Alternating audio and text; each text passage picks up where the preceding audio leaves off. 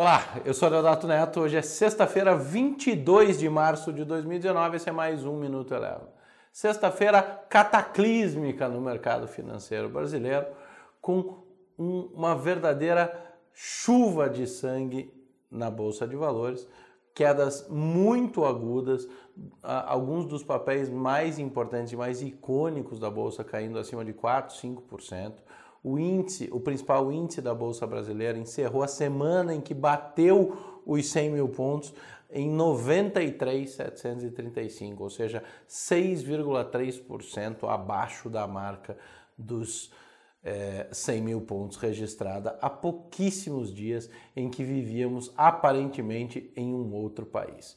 As discussões sobre a reforma da Previdência e o eventual risco de execução do governo marcaram a tensão que judiou do mercado ao longo do pregão de hoje. Quando a gente olha o mercado de juro futuro, o janeiro 23 teve um impacto muito forte, subiu mais de 4%, batendo aí, voltando para casa dos 8,30. Janeiro 27 é, acima aí da, pouco acima dos 9,20, dólar operando acima de 3,90, ou seja, o mercado deu o seu grande recado sem reforma previdenciária não dá.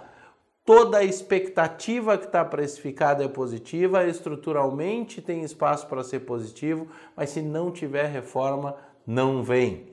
O mercado não vai comprar o futuro sem que estejam ancoradas as expectativas e a obrigação do governo seja clara e o compromisso do parlamento seja claro com as reformas estruturantes.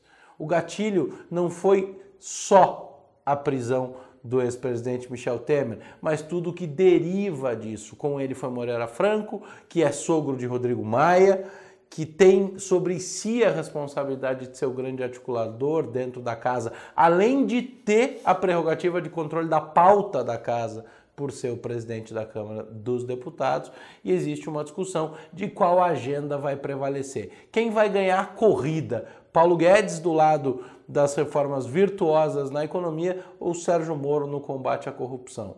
Seria o combate à corrupção mais eficiente, mais rápido e desmontaria o establishment que é necessário hoje para aprovar, para aglutinar a base e consolidar os votos para se aprovar as reformas estruturantes? Quando, se é que o presidente Bolsonaro vai ter que fazer a sua esco escolha de Sofia? Do lado de quem ele fica? Essa realidade já é binária hoje? Não, mas a mensagem que o mercado mandou é o seguinte: não abra mão das reformas de jeito nenhum, porque o país desanda. Fechamos a semana de uma maneira bastante dura para todo mundo refletir ao longo do final de semana, Brasília poder trabalhar com toda a calma, articulação política para ver o que vem na próxima segunda-feira. Um grande abraço a todos e até a próxima segunda.